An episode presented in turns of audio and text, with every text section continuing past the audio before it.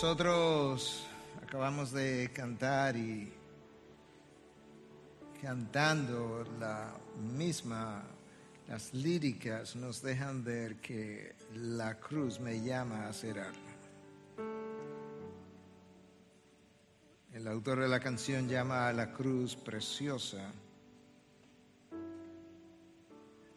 Y desde un ángulo fue una cruz horrenda y sin embargo él tiene toda la razón cuando llama al horrendo instrumento de castigo precioso ante tus ojos. Él tiene toda la razón cuando nos llama a venir y a morir para vivir.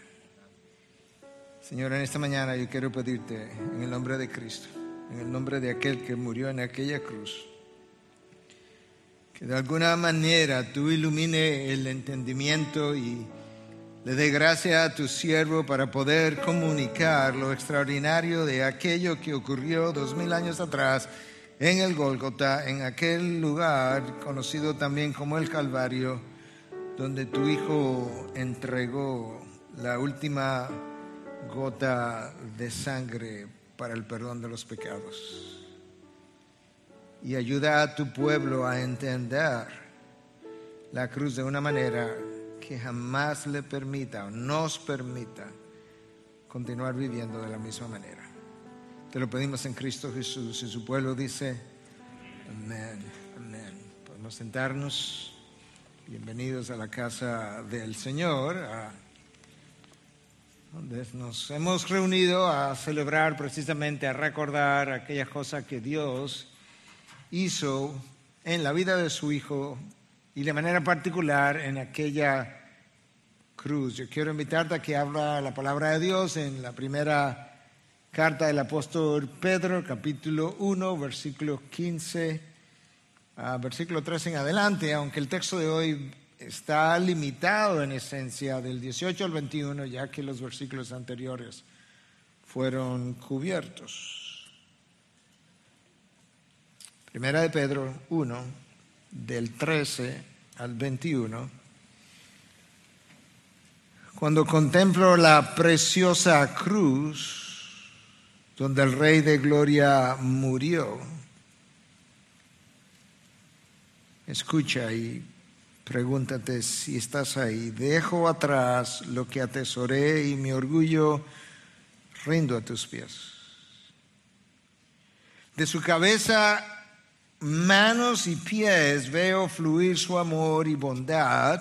Escucha, es imposible, no difícil, imposible llegar a entender el sufrimiento y tanto amor. De la vanidad a la gloria, vía la cruz es el título de mi mensaje en esta mañana. Y por buena razón, el texto se encuentra en la primera carta del apóstol Pedro a los, los judíos que habían sido expatriados, que estaban fuera de Palestina, fuera ya de Jerusalén, en una condición de dispersión, en, un territorio sumamente ancho y donde ellos estaban bajo persecución y opresión. Y Pedro está tratando, por un lado, de animarlos para que no fueran a abandonar la carrera de tiempo, y por otro lado le está instruyendo para que ellos puedan estar preparados para perseverar, corriendo bien hasta el final, algo que no muchos logran hacer. Como ya mencioné, mi mensaje está basado en los versículos del 13, perdón, del 18 al 21, pero está tan íntimamente relacionado a lo que cubrimos en el mensaje anterior que yo voy a leer el texto del domingo pasado, del 13 al 17, para continuar entonces hasta el 21 y ver el texto de hoy. De manera que, si tú puedes seguir conmigo, Primera de Pedro, capítulo 1, versículo 13, hasta el 21. Por tanto, preparen su entendimiento para la acción Sean sobrios en espíritu, pongan su esperanza completamente en la gracia que se les traerá en la revelación de Jesucristo. Como hijos obedientes, no se conformen a los deseos que antes tenían en su ignorancia, sino que así como aquel que los llamó es santo, así también sean ustedes santos en toda vuestra su manera de vivir. Porque escrito está, sean santos porque yo soy santo. Y se invocan como Padre a aquel que imparcialmente juzga según la obra de cada uno, conduzcanse con temor durante el tiempo de su peregrinación. Texto de hoy. Ustedes saben que no fueron redimidos de su vana manera de vivir, heredada de sus padres con cosas perecederas como oro y plata, sino con sangre preciosa como de un cordero sin tacha y sin mancha, la sangre de Cristo. Porque Él estaba preparado desde antes de la fundación del mundo, pero se ha manifestado en estos últimos tiempos por amor a ustedes por medio de él son creyentes en Dios, que lo resucitó de entre los muertos y le dio gloria, de manera que la fe y esperanzas de ustedes sean en Dios. Según el mensaje del domingo anterior, para perseverar en la carrera hasta el fin en medio de tiempos turbulentos, en medio de tiempos difíciles. En el caso de los seguidores de Pedro, en medio de la persecución, era necesario y es necesario tener tres actitudes. En primer lugar, tú necesitas una mente enfocada y preparada para la acción. Versículo 13, dijimos la semana pasada. Dicho de otra manera, tú necesitas una mente incapaz de ser distraída, entretenida y seducida. Una mente que no sea capaz de ser entretenida, distraída o seducida. Número dos, tú necesitas un espíritu sobrio, una disposición de espíritu que no disfruta de la frivolidad de la vida, que no se siente satisfecho o satisfecha con, los deleites o los placeres de este mundo, sino que busca los deleites de Dios. Y en tercer lugar, se requiere de una esperanza puesta en la eternidad futura, confiada en la gracia que Cristo traerá en su segunda venida. Por otro lado, el apóstol Pedro al escribir les recuerda a sus seguidores que nosotros corremos el riesgo de comprometer la santidad a la cual nosotros hemos sido llamados. Y por esa razón entonces, él en el resto del pasaje que leímos la semana pasada, nos ayuda a entender tres razones por las cuales nosotros debiéramos cultivar la santidad. Y la primera razón, dijimos eh, que era que hemos recibido un llamado santo y de parte de aquel que dijo, oh, sed santo porque yo soy santo. En segundo lugar, dijimos que el apóstol Pedro nos recuerda que si llamamos Padre a Dios, que esa misma persona que llamamos Padre es el juez, es un juez que juzga imparcialmente a todos, de manera que no importa que seas hijo o no, hay una rendición de cuentas que dar. Y esas dos cosas las tratamos la semana anterior. Pero ahora hay una tercera razón que Pedro nos ayuda a entender que nos puede a motivar a cultivar dicha santidad y es la valoración que debiéramos poseer por el sacrificio de Cristo en la cruz, quien ofreció su sangre como un cordero sin tacha y sin mancha.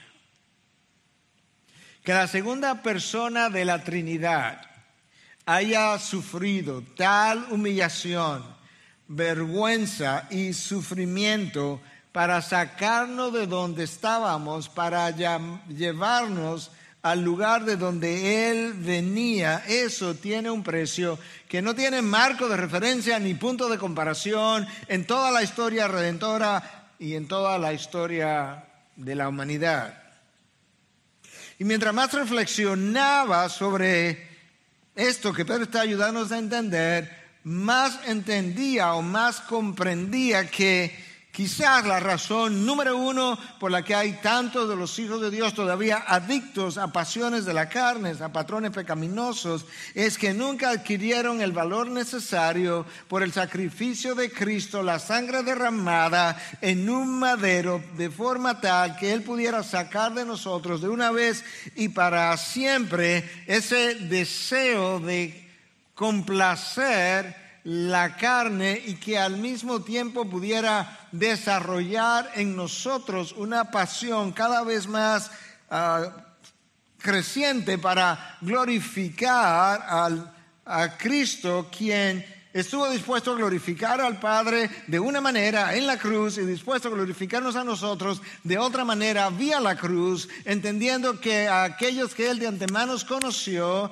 a esos Él um, llamó y a los que llamó predestinó, mejor dicho, a los que predestinó llamó, a los que llamó justificó y a los que justificó glorificó. De manera que en la cruz Cristo glorifica al Padre y vía la cruz Cristo eventualmente nos glorificará a todos y cada uno de nosotros. Si pudiéramos aquilatar, entender aquello que Cristo hizo en la cruz de esa forma tan extraordinaria, yo creo que nuestra forma de vivir sería distinta. Permíteme leer otra vez los versículos 18 y 19 sabiendo que no fuisteis redimidos de vuestra vana manera de vivir, heredada de vuestros padres, con cosas perecederas como oro o plata, sino con sangre preciosa como de un cordero, sin tacha y sin mancha, la sangre de Cristo. Ahí hay dos versículos, tres palabras claves. Y vamos a desarrollar el mensaje alrededor de esas tres palabras claves. Una es redimidos, la otra es vana y la tercera es sangre. Vamos a ver la primera, redimidos. La palabra redimido viene del mundo antiguo. Un esclavo era redimido de esta manera.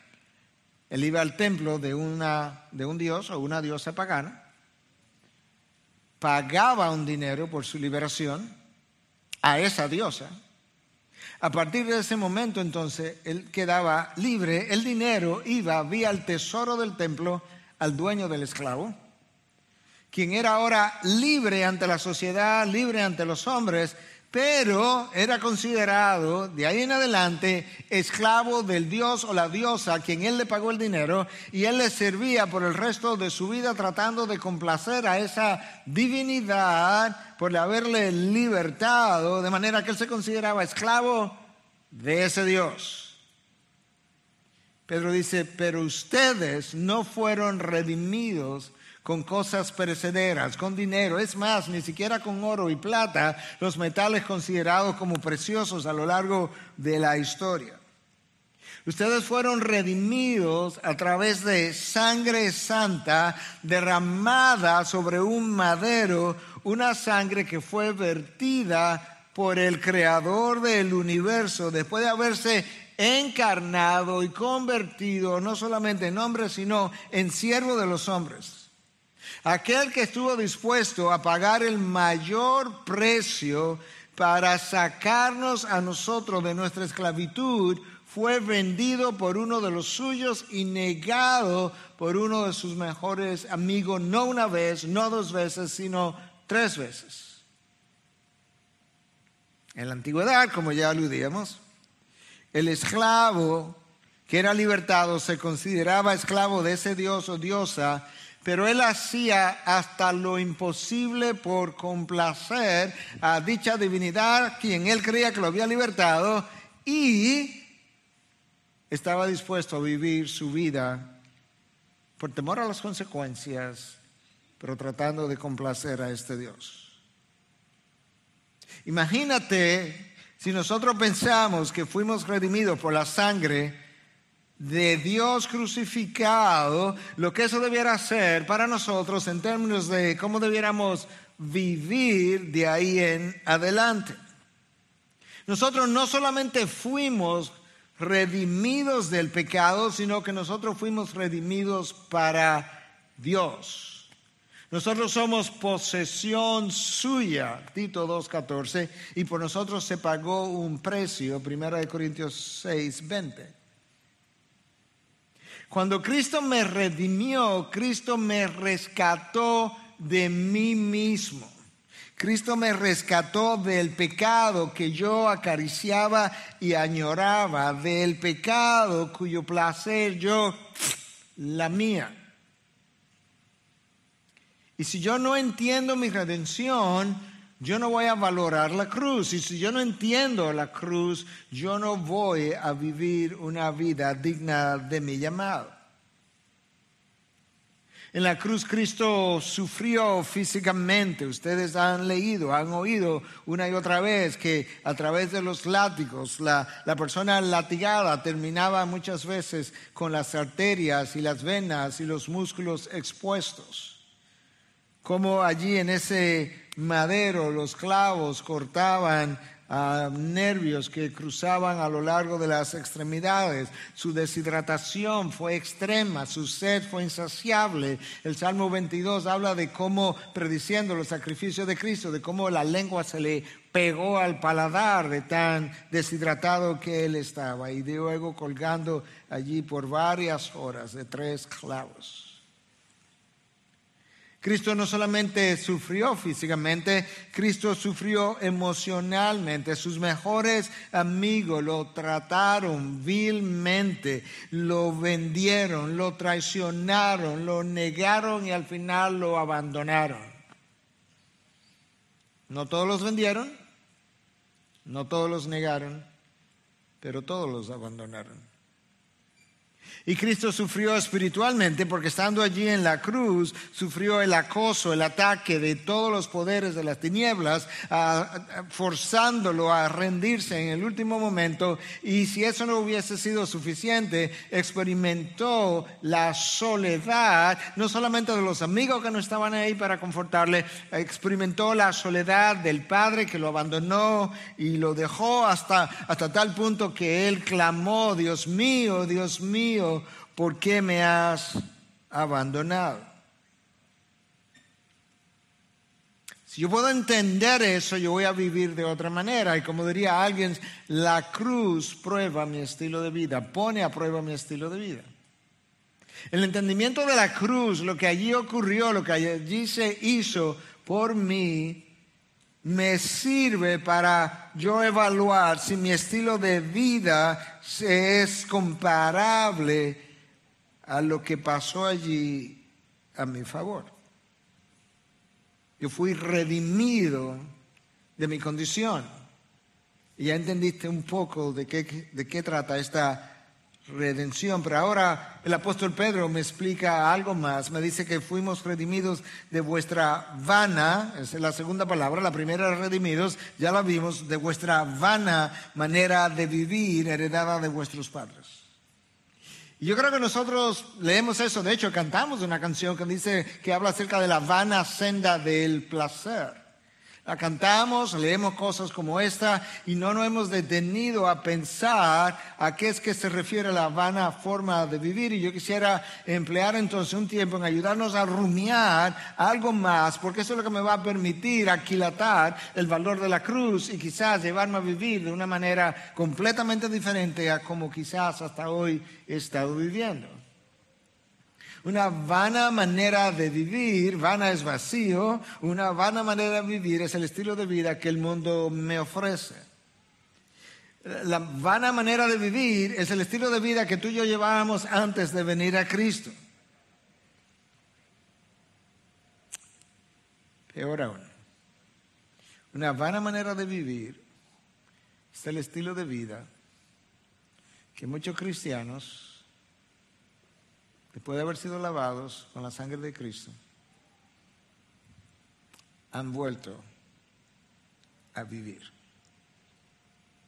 Esa es la razón por la que el apóstol Pedro, en su segunda carta ahora, no la primera que es esta, nos dice en el capítulo 2, versículo 22, que el perro vuelve a su propio vómito y la puerca lavada vuelve a revolcarse en el cieno o en el lodo. La puerca lavada es una metáfora para referirse al cristiano que ha sido lavado con la sangre de Cristo y que ha vuelto a revolcarse en el pecado en el que él vivía antes de que lo lavaran.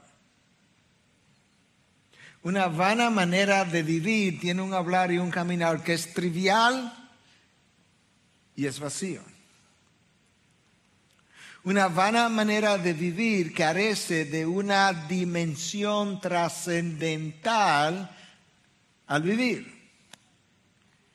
Al trabajar, su trabajo no tiene trascendencia. Por tanto, su satisfacción está en logros temporales, en títulos, en fama, en posición, en bienes, en salarios, en beneficios, en belleza externa. Ahí es donde está la satisfacción.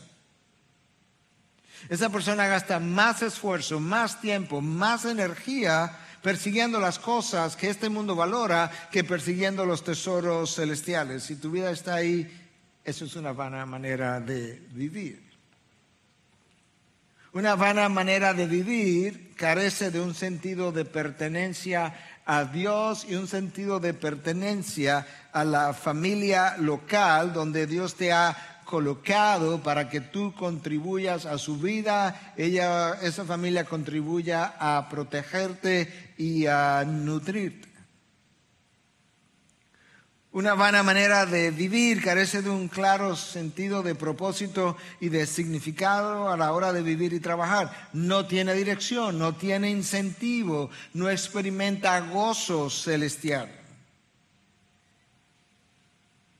una vana manera de vivir, solo disfruta de aquellas cosas que complacen a la carne. Una vana manera de vivir carece de satisfacción en todo lo que hace. Cuando trabaja no está satisfecho. Cuando eh, hace vida social no está satisfecha. Cuando hace familia no está satisfecha. Cuando hace relaciones sociales, ya mencioné, no está satisfecho. Cuando va a la iglesia no está satisfecho. Cuando hace amistades no está satisfecha. No hay nada debajo del sol que pueda satisfacerlo o satisfacer esa vida porque solamente una relación íntima con Dios es capaz de producir tal satisfacción después que tus pecados han sido, han sido lavados.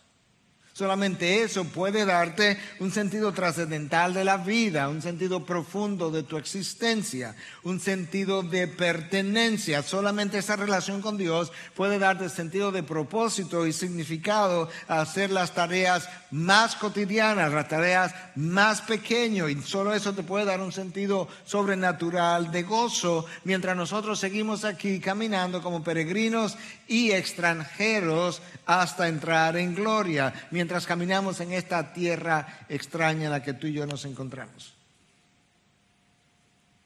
Esa persona entiende, esa persona que ha encontrado esa relación con Dios, entiende que aquellas cosas que tú haces de este lado de la gloria, por pequeña que sean, guardan una relación con la vida más allá, no importa si se trata de ver un paciente que va a morir en el tiempo o de dar una charla sobre COVID o tener una reunión, esas cosas de este lado tienen un sentido trascendental cuando tú has entendido verdaderamente tu llamado lo estás viviendo y por tanto la cruz te dirige en una dirección a vivir cada aspecto de tu vida de tal forma que hay trascendencia en lo que tú haces día a día.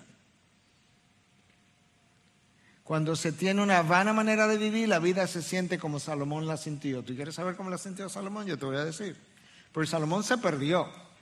Se perdió en el camino, se perdió en los matorrales.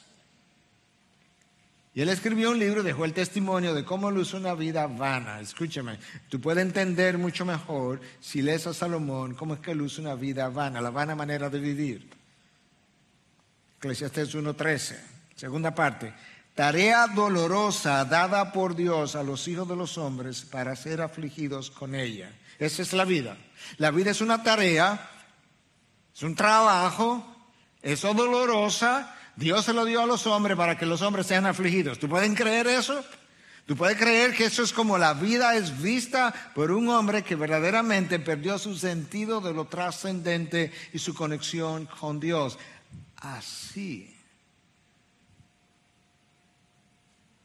ven muchos la vida, pero dolorosamente muchos de los hijos de Dios todavía ven la vida como dolorosa, simplemente como una tarea dolorosa. Salomón estaba consciente de dicha realidad y no le encontraba sentido a la vida. En Eclesiastés 1, de 1, versículo 12 a capítulo 2, versículo 26, la palabra, la palabra trabajo aparece 15 veces. Todo era un trabajo. Las palabras o frases bajo el sol, bajo el cielo, vanidad de vanidades, correr tras el viento, tú has corrido tras el viento, todo eso nos da una idea de cuán insípida era la vida de Salomón en un momento dado. ¿Por qué? Porque él estaba en la vana manera de vivir. Si lo que yo hago hoy no tiene ninguna importancia, después que yo muera, entonces no debiera estarlo haciendo. El autor de Eclesiastés, con mucha sabiduría, llegó a entender muchas de estas cosas que estoy hablando y ese entendimiento le producía mucho más dolor. Porque la vida para él llegó a ser monótona, era una monotonía. No importa lo que hiciera, era así. Si hubiese estado él predicando, eso es como él se introduce, él se introduce como el predicador. Si él hubiese estado predicando aquí esta mañana, este mensaje hubiese sido algo sin sentido, sin propósito, igualmente monótono.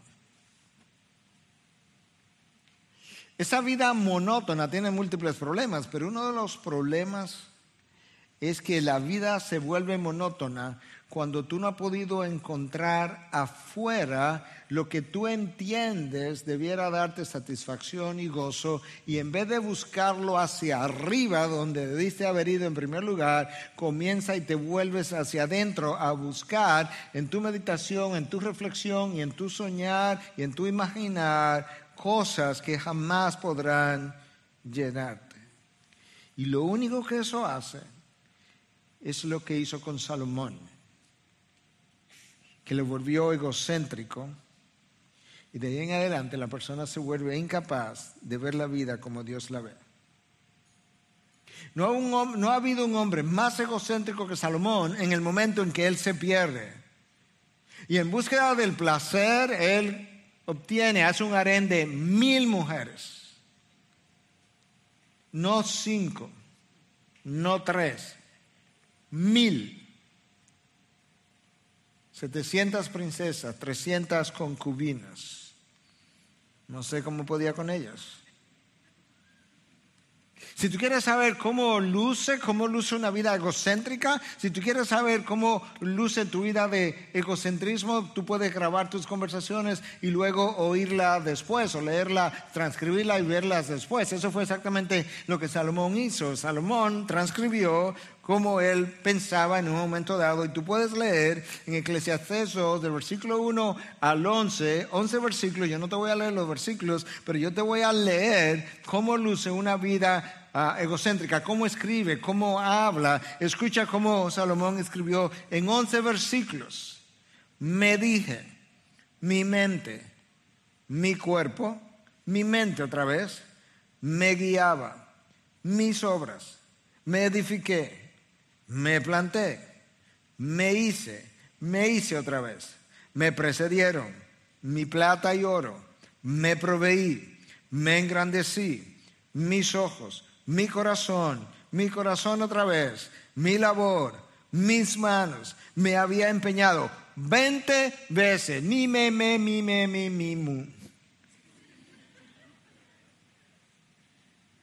Esa es una vida vana. De ahí te rescató Cristo, me rescató Cristo. Una vida sin propósito, una vida sin significado, sin dirección. Esa es la vana manera de vivir. El autor de Eclesiastés no podía encontrar la salida, no podía encontrar la solución a su manera de vivir porque en su búsqueda se centró en su propia observación, su propia razón, su propia experiencia, su propia conciencia, su propio entendimiento y no podía encontrar su salida.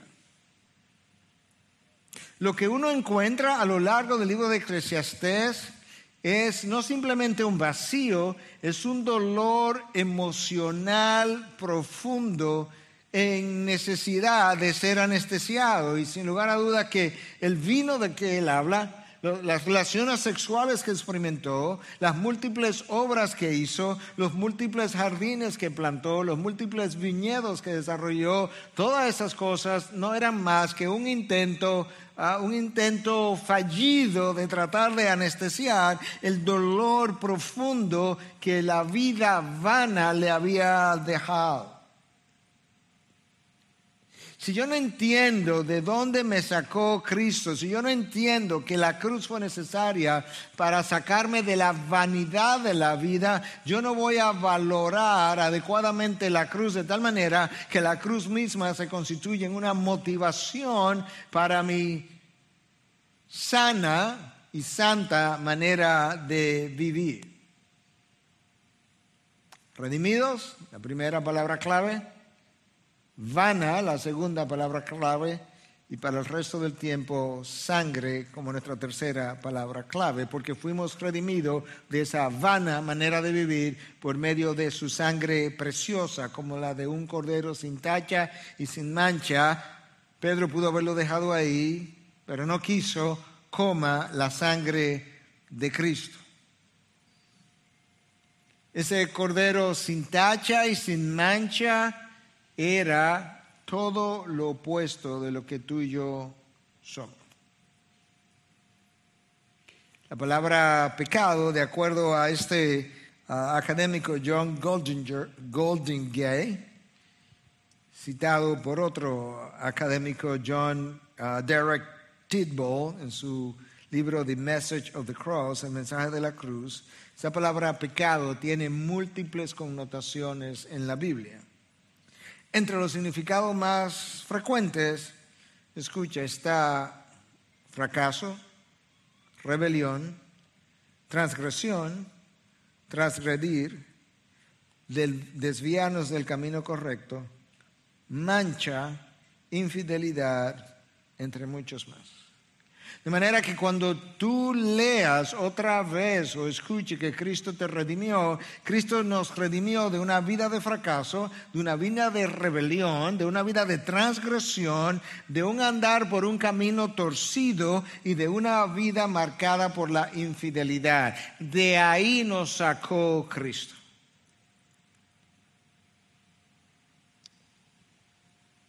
En Levíticos 16 se nos habla justamente de la obra que Cristo vino a hacer en la cruz. Se describe con lujo de detalles el día de la expiación. El día en que, el día más sagrado de todo el calendario religioso del pueblo hebreo.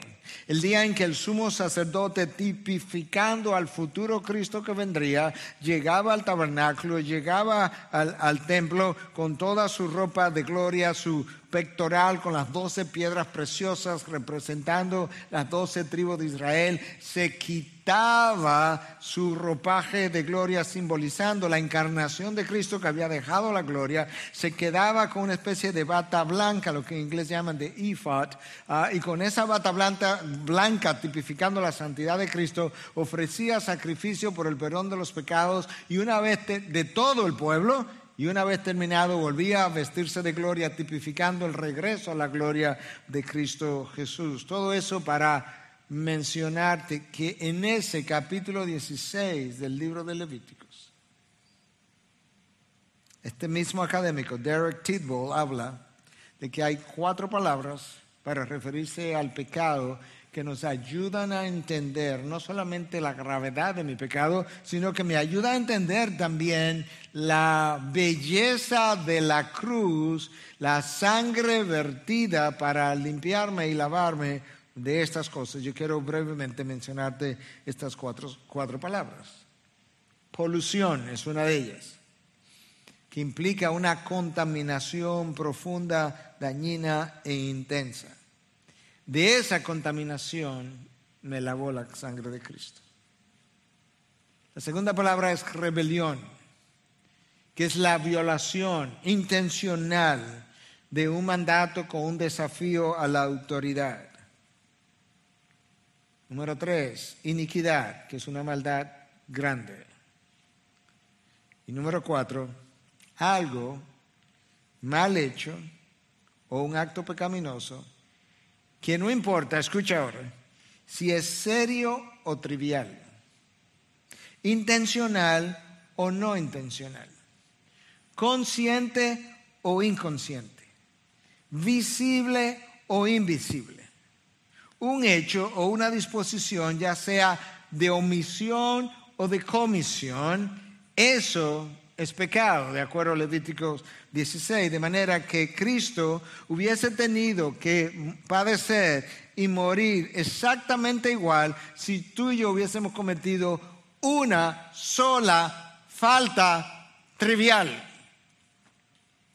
Y la razón es que esa sola falta aparentemente trivial, como morder una fruta en un jardín, es monstruosa a la luz de la santidad de Dios, pero a nosotros no nos parece de esa manera porque yo fui concebido en pecado, crecí en pecado, vivo en pecado y necesito todavía ser perdonado de pecado.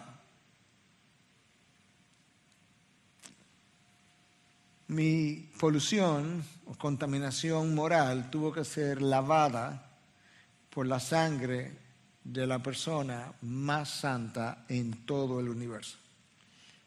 Alguien que Pedro describe como un cordero sin tacha y sin mancha. En toda la vida de Jesús aquí en la tierra, nunca entró en su mente un solo pensamiento pecaminoso, una sola idea que no se conformara a la santidad de su Padre. Y sin embargo, Él cargó con mi polución para llevarme a ser tan limpio como Él en Él. Mi rebelión. Mi rebelión le fue imputada o cargada a Cristo. Le fue cargada a la persona más sometida que jamás haya vivido. Nunca hizo lo que él quiso. Nunca hizo lo que él quiso, simplemente hizo la voluntad del Padre. A él le cargaron mi rebelión, mi iniquidad. Fue pagada a base de desnudez, vergüenza, bofetadas, saliva en el rostro, látigos, clavos, en sus manos, en sus pies. Así de grande ha sido mi iniquidad que requirió un castigo de esta magnitud impuesto sobre la persona más bondadosa que jamás pudiese ser concebida. Mi, mi, pecado más trivial fue grosero y profano a los ojos de Dios. Voy a decir eso otra vez. Mi pecado. Estoy hablando del tuyo, estoy hablando del mío. Más trivial fue grosero y profano a los ojos de Dios. Y aún uno de esos pecados triviales hubiese requerido la cruz de Cristo. El valor de la cruz de Cristo es monumental. Que el Hijo de Dios, calificado por Pedro como un cordero sin tacha y sin mancha, haya venido al más acá para llevarme más allá, le agrega trascendencia a mi vida, porque aquí yo puedo comenzar a experimentar cosas que están conectadas, relacionadas y que tienen valor incluso desde vivida desde cierto ángulo para la vida venidera. La verticalidad de la cruz cuando fue sembrada en el Golgota apuntaba hacia un reino futuro, hacia una dimensión futura de trascendencia, de manera que la cruz le agrega trascendencia a mi vida. El Cordero de Dios que quita el pecado del mundo se encarna, se hace hombre, se hace siervo y estuvo dispuesto a perdonar mis pecados para hacerme parte de una familia y eso entonces le agrega sentido de pertenencia a mi vida que Adán y Eva perdieron cuando fueron expulsados del jardín del Edén que el creador del universo, completamente santo, muriera por la criatura rebelde, llevándome de la muerte a la vida, le agrega sentido de propósito y significado de tal forma que ahora aquellos de nosotros que vivimos ya no vivamos para nosotros mismos, sino para aquel que murió por nosotros, de la misma manera que el esclavo de la antigüedad era libertado y él creía que era libertado por un dios pagano, una diosa pagana que no existe, pero trataba de complacerlo en el resto de su vida porque se consideraba esclavo o esclava de esa divinidad. De esa misma manera, entonces nosotros debiéramos venir a la cruz, porque la cruz me llama a venir y a morir para vivir. De ahí en adelante, entonces supone que yo viva por y para su causa, porque, porque ya yo no me pertenezco a mí mismo, yo he sido comprado, precio ha sido pagado, yo tengo un amo, yo tengo un dueño. Ya mi vida entonces ya no se ve vacía, no se siente vacía, tiene propósito, tiene sentido, tiene dirección. Que Dios se haya hecho siervo para liberarme de mi esclavitud y traerme a la libertad me permite entonces tener el gozo que la vana manera de vivir no me puede dar. Nosotros somos tan cortos de mente que nosotros pensamos que cuando estamos disfrutando de estas cosas aquí temporales, como realmente como que la vida se trata de eso. Ahora, todo lo que no me producía satisfacción, después que Cristo me ha lavado, y me ha colocado en la dirección donde yo debo continuar, todo lo que no me producía satisfacción adquiere un sentido completamente diferente, no porque las cosas de este mundo son satisfactorias, porque Él hace la diferencia entre la satisfacción y lo insatisfactorio. Las cosas de este mundo no tienen que ser satisfactorias, de hecho, no serán satisfactorias, ellas no lo fueron para Cristo. Las cosas de este mundo no tienen que ser satisfactorias porque este mundo eh, eh, no se trata de mí, mi vida no se trata de mí. Y si no se trata de mí, ¿por qué tienen que satisfacerme a mí? Lo que tienen que hacer es satisfacer a Dios y yo lo que necesito es llevar a cabo las cosas que necesito hacer en este mundo de una manera que satisfagan a aquel que dio la vida de su Hijo por mí. Las cosas de este mundo no tienen que ser satisfactorias porque Él es mi satisfacción. Escucha esta cita. Presta atención. No pestaña. No es mía. Pero escucha. La redención es comparable con el precio pagado. ¿Tú crees que el precio pagado, la sangre de Dios clavado, ¿tú crees, ¿tú crees que es inmenso? Pues tu redención es así de extraordinaria.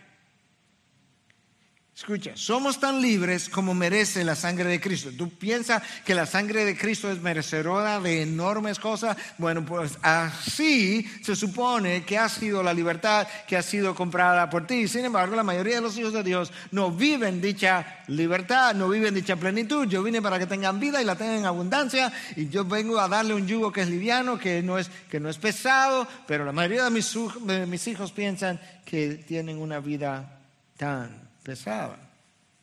Escuche. Valiosos, nosotros somos valiosos para Dios más allá de nuestra imaginación, de nuestra imaginación más incomprensible.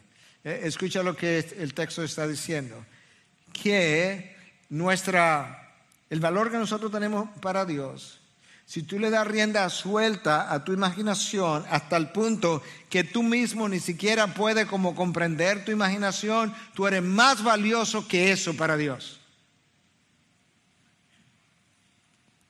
¿Estás entendiendo? Porque Él murió por nosotros.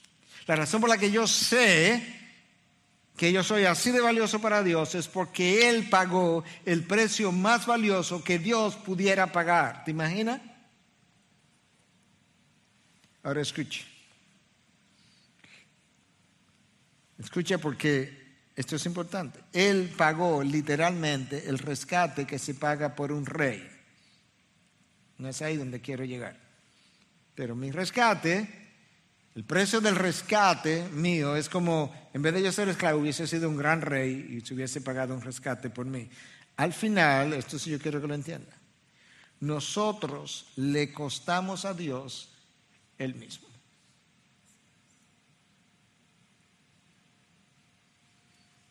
Al esclavo que iba a un templo pagano, su libertad le costó un dinero que él, alguien le dio, alguien le regaló, un tío, un primo, un sobrino, un amigo, alguien le proveyó el dinero y él fue y pagó su libertad. Eso fue lo que le costó.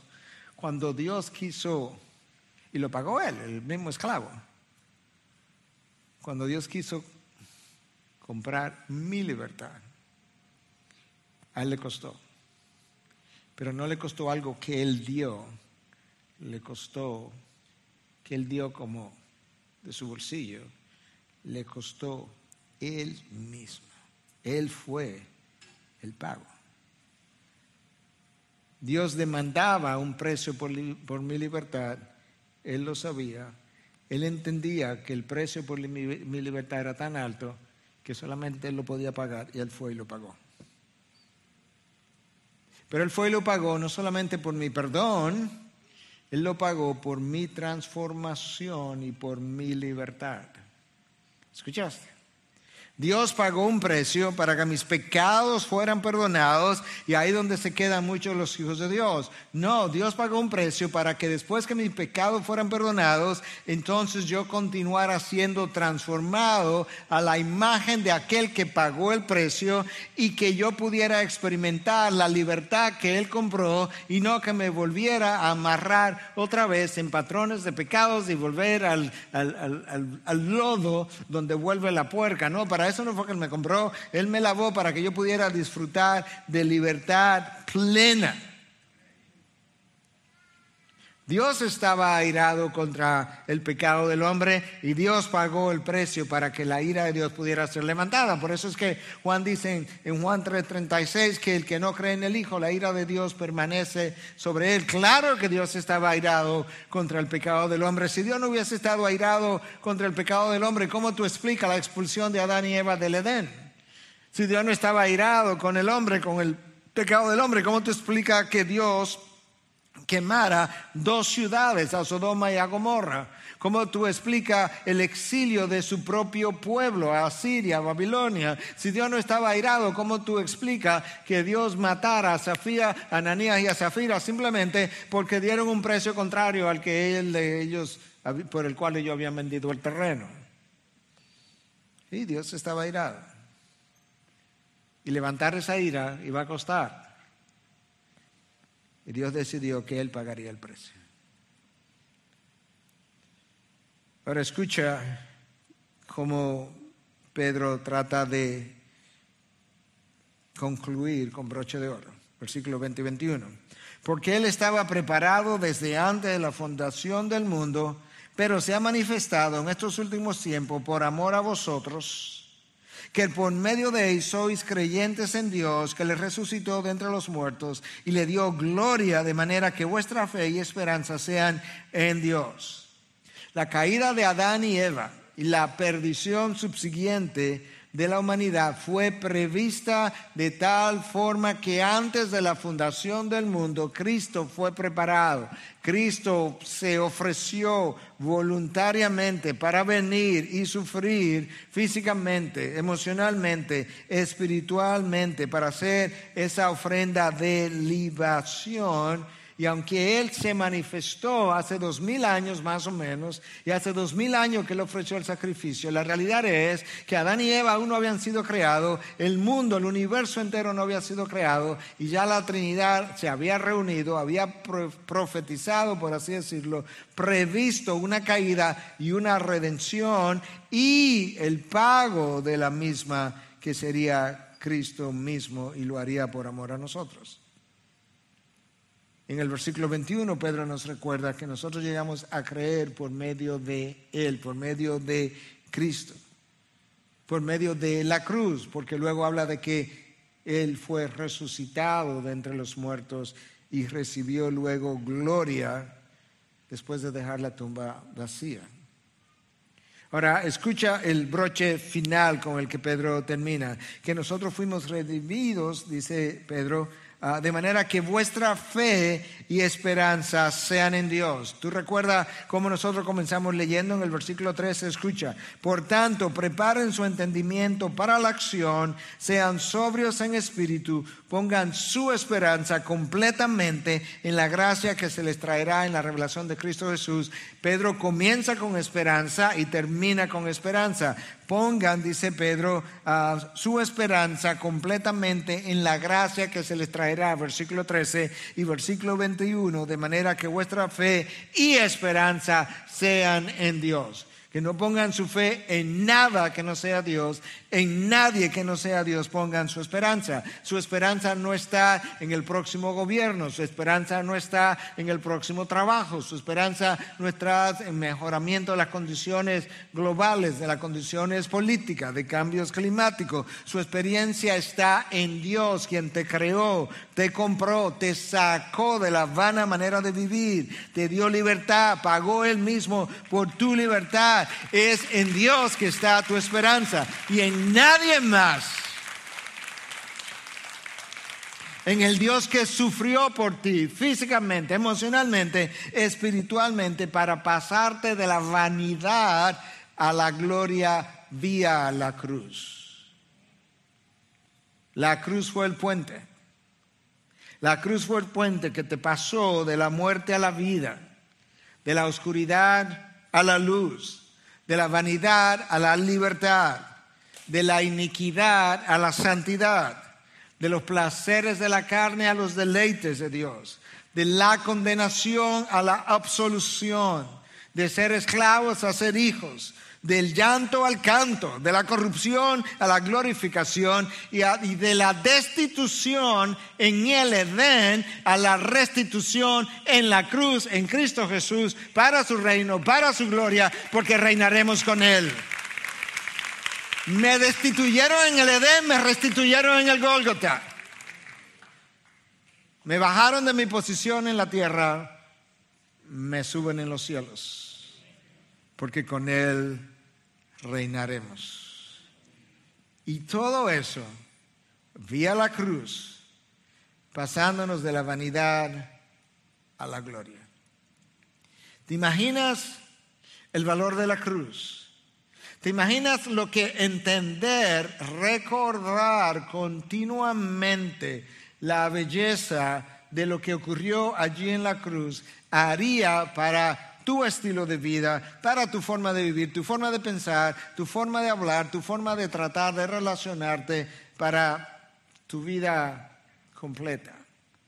Por eso es que Pedro nos da tres razones para vivir en santidad hasta el final el llamamiento santo de parte de aquel que es santo, porque Él es santo, sed santos, el hecho de que tu Padre es el juez que juzga imparcialmente y por tanto todos tenemos cuenta que rendir.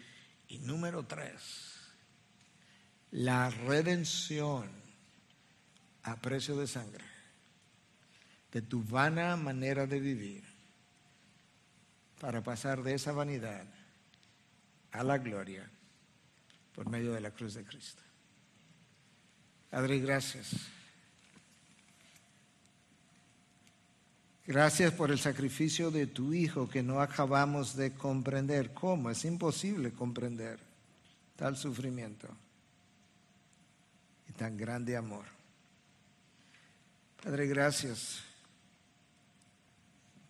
por tu palabra que abre los ojos del entendimiento para nosotros aquilatar la obra de Cristo a favor nuestro. Oh Dios, perdónanos cuando nosotros no hemos vivido de una manera que honre el sacrificio de tu Hijo. En esta mañana nosotros quisiéramos por así decirlo, seguir predicando vía canción, proclamando de qué manera yo he sido lavado, de qué manera yo he sido pasado de una realidad a una mejor realidad. Y después, Señor, ayúdanos a regresar para agradecerte lo que has hecho. En Cristo Jesús te lo pedimos. Y su pueblo dice, amén, amén. Gracias por acceder a este recurso. Espero que haya sido de gran bendición para tu vida. Te sugiero que te suscribas a este canal de forma que tú puedas recibir notificación la próxima vez que hayamos subido un nuevo recurso que pueda servirte de instrucción y bendición.